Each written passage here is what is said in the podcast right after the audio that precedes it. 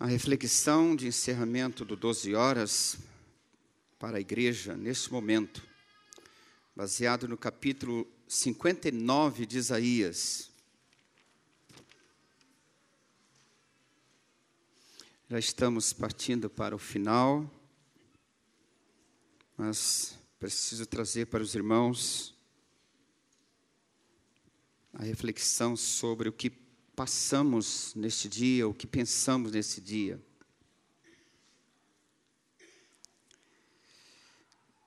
Usaria como base todo o capítulo 59.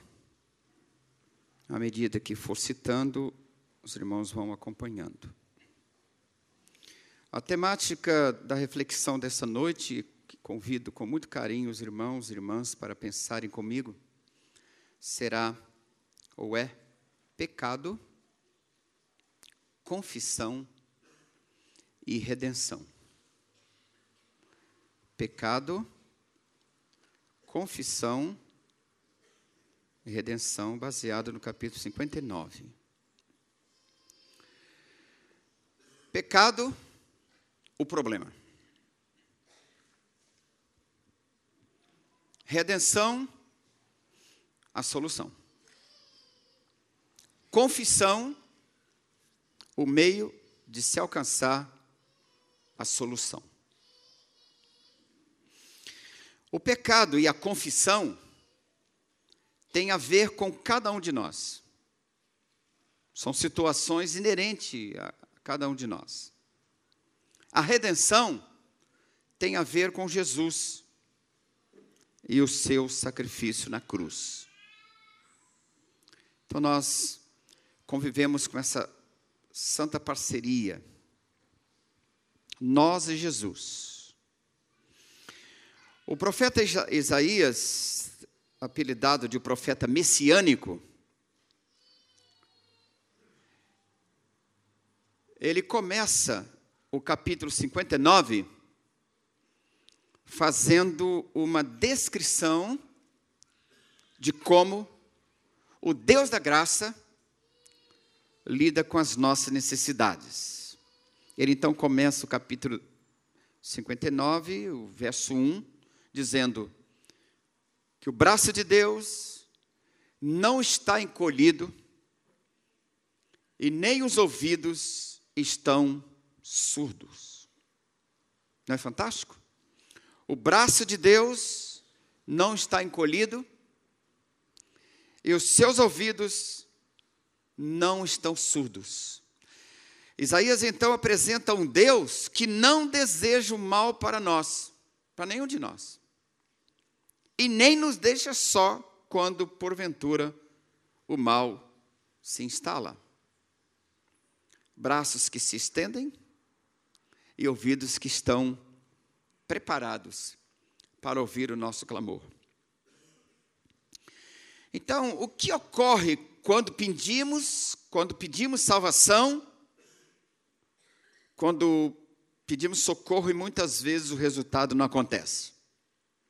A resposta está no verso 2. Nossas maldades nos separam de Deus. Problema. Problema. Problema sério. Imagina viver separado de Deus. É a pior coisa que pode acontecer. Coisa muito séria. Maldades. Maldades têm a ver com os pecados, a prática daquilo que desagrada a Deus. E é isso que faz a separação. É existe, acontece um embarreiramento. Um muro se antepõe entre a gente e Deus quando as maldades tomam conta de nós e, portanto, nos separam. Maldades, pecados, também é chamado de iniquidade. A Bíblia chama de iniquidade, chama de injustiça, concupiscência. A Bíblia chama também de corrupção do gênero humano. Coisa muito séria. O pecado esconde o rosto de Deus da gente. Se você não entende essa expressão, pode ler da seguinte forma: o pecado, a maldade, esconde o próprio Deus da gente. Eu sou daqueles que já preguei e já disse que Deus não brinca de esconde, esconde com a gente. E não brinca mesmo. É coisa séria, não é brincadeira. Deus se esconde de nós. Deus vira o seu rosto. Deus some. Quando os nossos pecados fazem esta, esse embarreiramento entre ele e a gente. Isso é uma coisa que precisa ser muito analisada de forma muito fria, de forma muito profunda, quando uma igreja está reunida para essa coisa chamada oração e intercessão. Não adianta orar, não adianta interceder, não adianta gritar, não adianta orar em línguas, orar em mistérios, ir para monte, se o pecado está embarreirando. Bobagem. Vai estar perdendo tempo. Só uma oração nessa circunstância.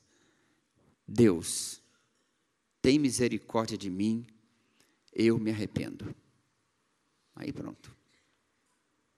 Mas se não houver esse tipo de oração, o pecado esconde o rosto de Deus da gente.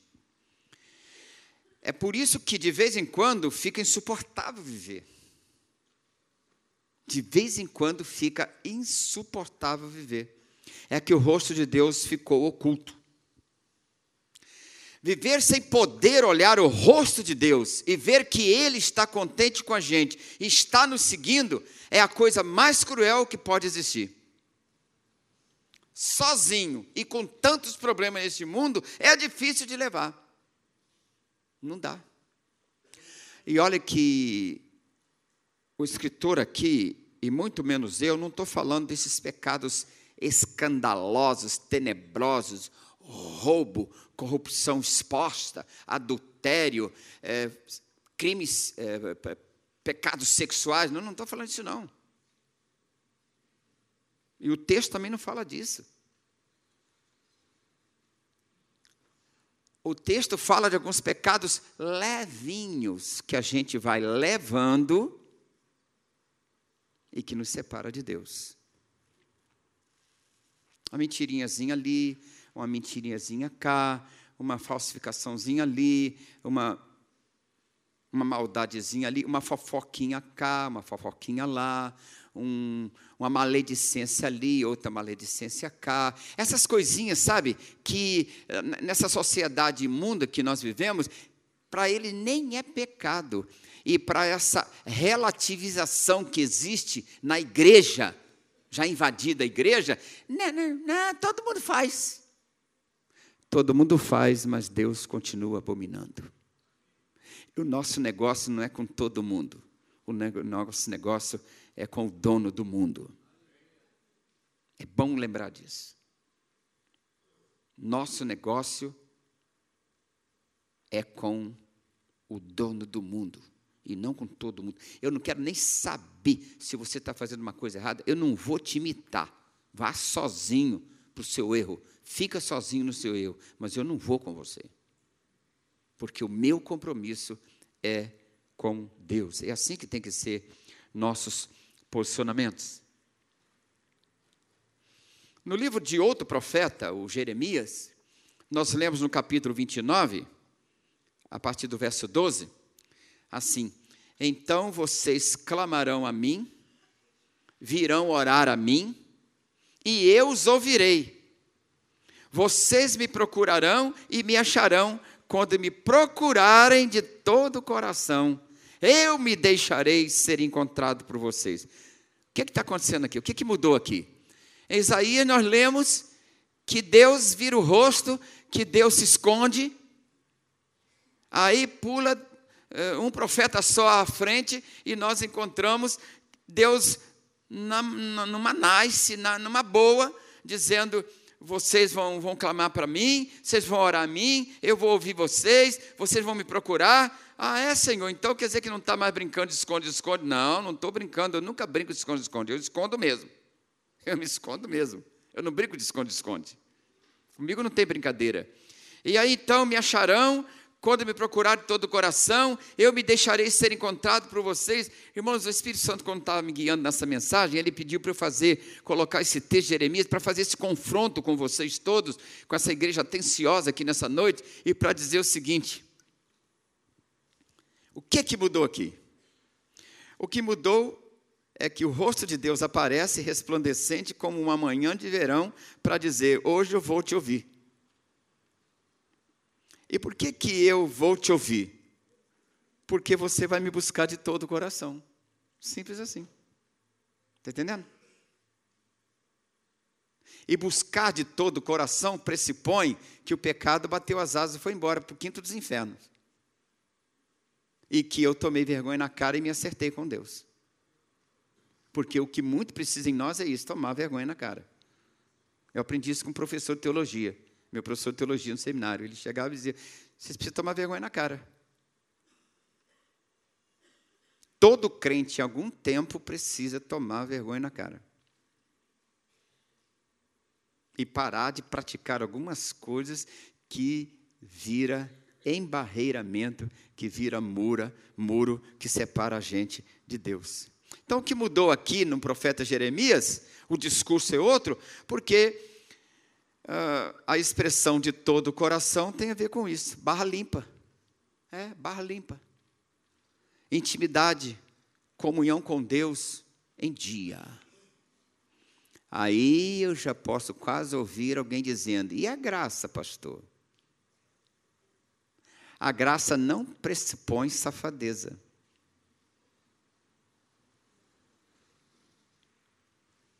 A a graça não nos dá o direito de ser safadinhos e safadinhas. A graça não nos dá o direito de andar no pecado. Muito pelo contrário. A graça nos inibe de pecar. Porque se eu, eu sou apaixonado por esse Deus, se eu entendo esse Deus, se eu amo esse Deus, se eu caminho com esse Deus, que é o Deus da graça, que me ama com tanta graça, eu então fico inibido de fazer besteira, de fazer bobagem. Quem vive no pecado não conhece o Deus da graça. Quem vive na corrupção é corrupto porque não conhece o Deus da verdade. Quem anda nas trevas é porque não conhece o Deus da luz.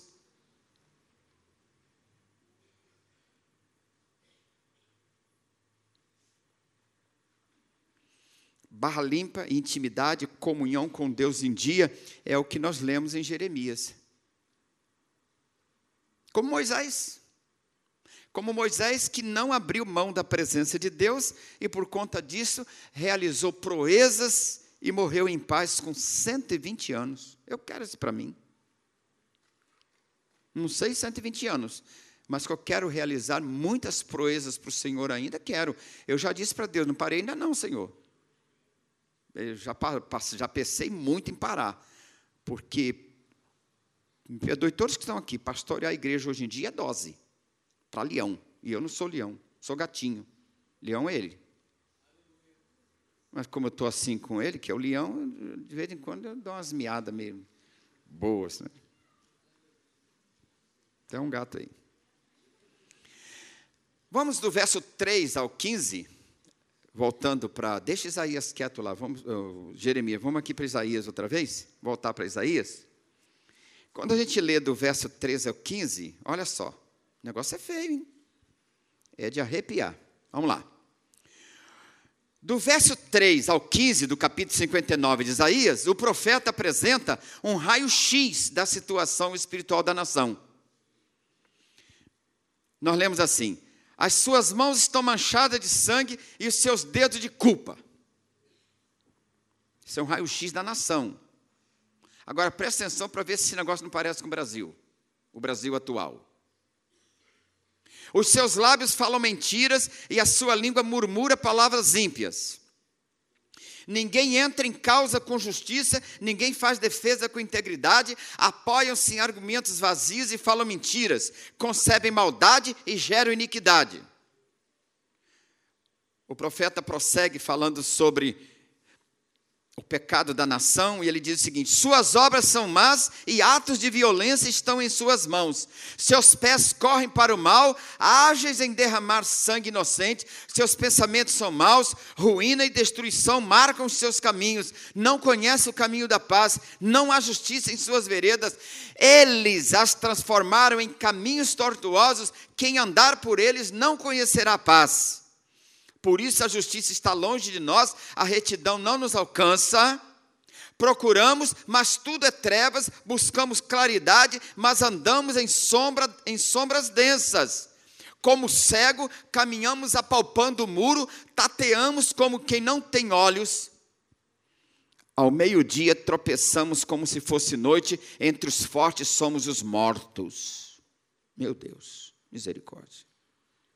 Todos nós urramos como ursos, gememos como pombas, procuramos justiça e neca, e nada.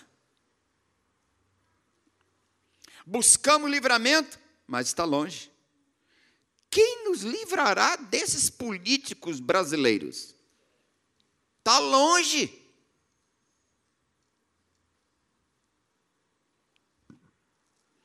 Aí um dia, pá, desliguei a televisão e falei, ah, não vou ouvir mais trem, não. Eu falei outra palavra, mas não foi palavrão, não. Eu vou dizer para você o que eu falei. Não vou assistir mais essa porcaria. Falei assim. Mas eu, eu, eu, tenho que pregar, eu sou profeta, eu preciso estar por dentro das coisas, sabe? Aí de vez em quando vou lá, ligo outra vez, para assistir. Mas aí, troco, vou ver bichinho. Na minha televisão passa um monte de bichinho, aí vou ver bichinho. Eu e o pastor Rosinha, ficar vendo bichinho. Aí um dia eu falei, caramba, eu estou quase igual aquele bicho, o avestruz, que mete a cabeça dentro da areia. para não ver o perigo. O avestruz é assim. Quando ele vê o perigo vindo, ele mete a cabeça na areia. E o perigo vem e pega ele. Né? Falei, caramba, estou igual. Mas, irmãos, que, que é dose. Olha, os, os últimos meses estava difícil ver televisão, ver jornal. Estava difícil. Na Globo, então, já aparece aquela cena, aquele tubo grandão saindo dinheiro. Eu olho assim, e é o meu dinheiro que esses ladrões levaram. Bando de ladrão. Ladrões e ladras. E de primeira qualidade. Ratazanas. Só misericórdia de Deus, irmãos, para não ser dominado pela fúria, pela ira. É demais da conta. E não acabou, não. Hein? Acabou nada. Hum. Tem áreas aí que, quando começar a mexer, vai arrepiar nossos cabelos. Não acabou, não. Não acabou. Não se acha verdade em parte alguma, e quem evita o mal é vítima de saque. Uh! Olha isso. Não se acha verdade em parte alguma, e quem evita o mal é vítima de saque.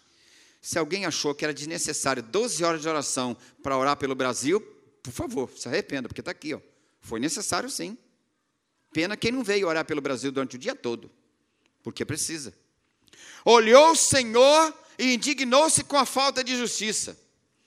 Irmãos, quando eu li isso tudo aqui, lembrei-me de nosso Brasil e fiquei muito triste, indignado até.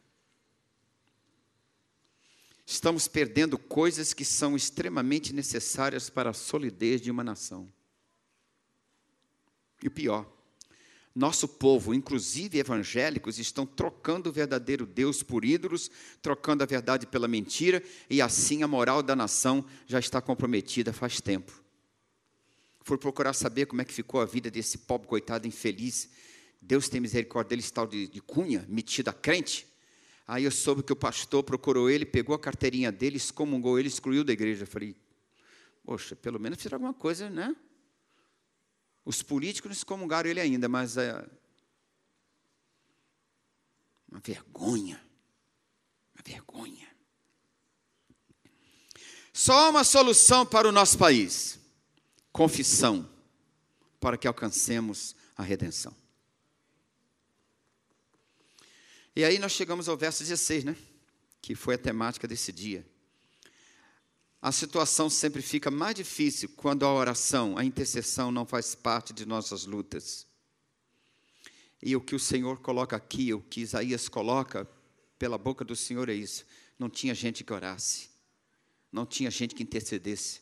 O pessoal estava vendo a nação indo à bancarrota, indo a, uh, por buraco e ó, nem aí. Desculpe me dizer isso, com raras exceções, muito parecido com o povo evangélico. Eu me lembro de um governador, de uma governadora, que teve aqui no Brasil, que tem inclusive crente que odeia eles. Assim, esse problema. Não, não quero entrar nesse mérito. Tal de garotinho e, e a esposa. Fizeram um monte de coisa errada, mas fizeram uma coisa muito certa naquela época. Conclamaram todo o povo de janeiro para o jejum e oração. Eu me lembro disso, se você não lembra, porque você está bem muito esquecidinho, mas eu me lembro. A única vez que eu vi em toda essa nação alguém conclamando para um dia de jejum e para orar pelo estado do Rio de Janeiro naquela época. Esse tipo de pessoa não presta para ser político, tanto que foi escrachado. Não sei se são ladrão, se roubam, não sei de nada. Eu só sei que nada foi comprovado até hoje, mas eles estão fora.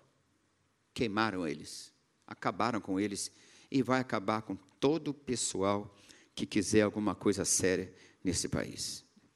Infelizmente, nosso país ainda está para ser dirigido politicamente por pilantras e pilantrinhas. Infelizmente. Lamentável. Agora, quando o mal chega, precisamos fazer uma lista de possíveis soluções para resolver a situação. A primeira palavra da lista deveria ser orar, mas nem sempre é. Quando o mal chega, a maioria de nós corremos para um monte de coisas, menos para orar.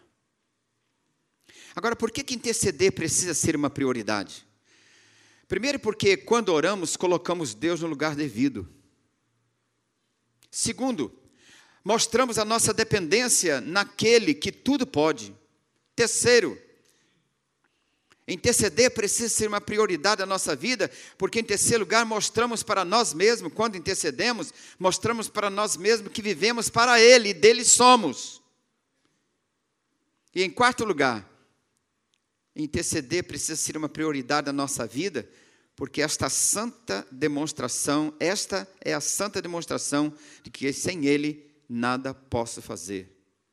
E se eu tento fazer alguma coisa sem Ele, me atrapalho todo. Eu não posso viver sem orar. Eu não posso viver sem interceder. Mas o texto, amada igreja, fala de pecado, confissão e redenção. Onde está a redenção aqui? Já falei sobre pecado, já falei sobre a confissão, sobre a intercessão. Agora, onde está a redenção? No verso 16, parte B, e no verso 17. Na parte B do verso 16 diz assim: O seu braço lhe trouxe livramento e a sua justiça deu-lhe apoio. E o verso 17 diz: Usou a justiça como couraça, pôs na, cabe na cabeça o capacete da salvação, vestiu-se de vingança, envolveu-se no zelo como uma capa. Tudo profético, palavras proféticas e até diríamos é, proverbiais, mas é uma grande verdade. Por causa do seu grande amor e por causa da sua graça, mesmo sem ter alguém para interceder, Deus se levanta e age em favor da nação. Mas nós bem que poderíamos apressar as coisas, irmãos, intercedendo, intercedendo, intercedendo, intercedendo, intercedendo, orando, orando, orando, orando, orando, orando e orando. Porque interceder traz livramento. Interceder leva Deus a fazer justiça. Interceder traz salvação para nós. Interceder tem a ver com redenção. Conclusão. Como igreja, temos um papel significativo a ser realizado. Qual é esse papel?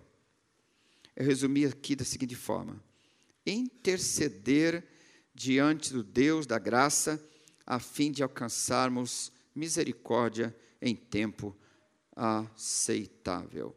Olha, irmãos, eu vou dizer uma coisa a vocês: se a igreja carioca a igreja fluminense, a igreja do Rio de Janeiro, orasse mais, intercedesse mais, nós estaríamos num buraco menor do que estamos. Se a igreja brasileira intercedesse mais, olha irmãos, essa é a única igreja que tira 12 horas para orar o dia todo no domingo. Em toda essa região, eu não conheço nenhuma. Se conhecer alguma, fala comigo. Mas eu digo a vocês, se nós tivéssemos aqui na região 50 igrejas, eu já sonhei com isso, em conversar com 50 pastores. Eu conversei com cinco e eles disseram bobagem. Aí eu disse, ah, então não vou falar com os 45 mais não. Deixei, abandonei a ideia. Que suspender o culto o dia todo, escola dominical, culto e não sei o que lá. Um, um, um inclusive, falou comigo, suspender as ofertas. Eu falei, não, rapaz, pode tirar a oferta. Se você vive de dinheiro, então vá, pode tirar a oferta, faz o culto, faz o 12 horas. Nós tiramos a oferta na igreja 12 horas. É até uma merreca, mas tiramos. Merreca para ele, que eu quis dizer. Eu disse para ele, não estou dizendo aqui para vocês. Para nós, entrou pouco, entrou muito, entrou mais ou menos, não importa. É bênção de Deus. Mas como ele estava com uma ideia pejorativa sobre 12 horas, eu falei com ele logo, pejorativei logo tudo. Entra uma merreca, mas entra. Vai entrar, rapaz. Aí eu desisti. Falei, vai ficar só na nossa PIB, lote 15 mil, um passarinho levando a gotinha d'água. Conhece a história? Incêndio terrível na, na, na, floresta, todo mundo doido, todo mundo correndo, a bicharada toda correndo para lá, correndo para cá, e um passarinho, ele ia lá no rio, molhava o biquinho, vinha e sacudia o biquinho em cima da, da, da do fogo. Aí o macaco virou para ele e falou: Vem cá, que bobagem. Você sozinho. Você nunca ouviu falar que uma andorinha só não faz verão? Você vai lá, mora o bico e vem aqui, sacode, não adianta nada. Ele falou assim: Ô macaco, pega o balde que está ali, vai lá pegar água e joga aqui, porque se você tivesse, e está me atrapalhando, se você tivesse fazendo, todo mundo tivesse fazendo o que eu estou fazendo, o incêndio ia ser apagado e a floresta ia ser salva. Pega o balde aí, vai lá, pega a água e traz aí, joga aí em cima do fogo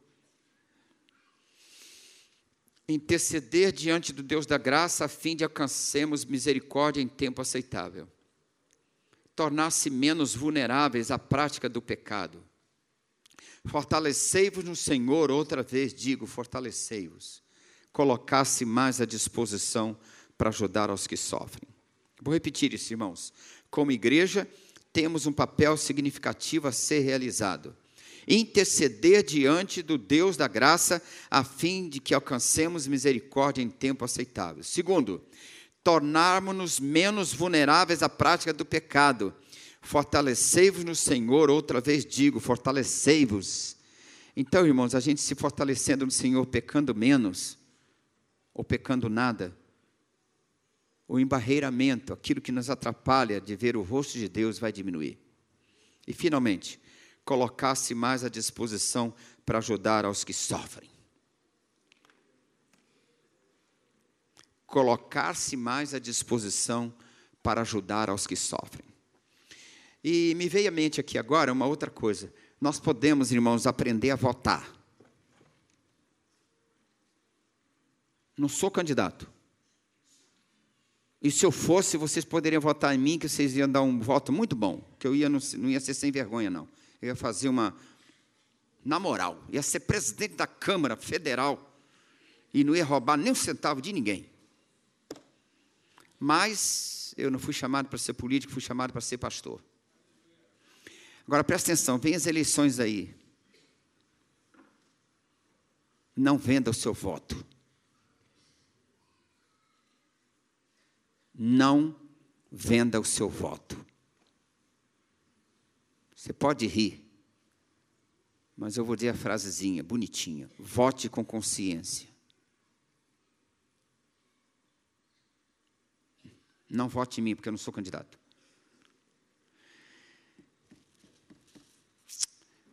Ainda há esperança. Mas a esperança não está apenas em 12 horas de oração. Amanhã, as batalhas, as lutas vão aparecerem nuas, peladas na nossa frente, e a gente vai ter que encará-las. Mas eu me sinto mais forte, porque hoje eu busquei a face do Senhor. Nós, daqui a pouco, estarei despedindo para casa uma igreja mais forte. Daqui a pouco eu estarei despedindo para ir para sua casa, para sua vida, uma igreja mais consciente uma igreja mais consciente do seu dever. de fazer diferença nessa nação. Uma nação que está se apodrecendo a cada dia, mas uma nação que ainda tem esperança. Quando for votar, cuidado com os políticos que você vai escolher. Porque um voto errado e muitas dores de cabeça. Que Deus tenha misericórdia de nós. Amém?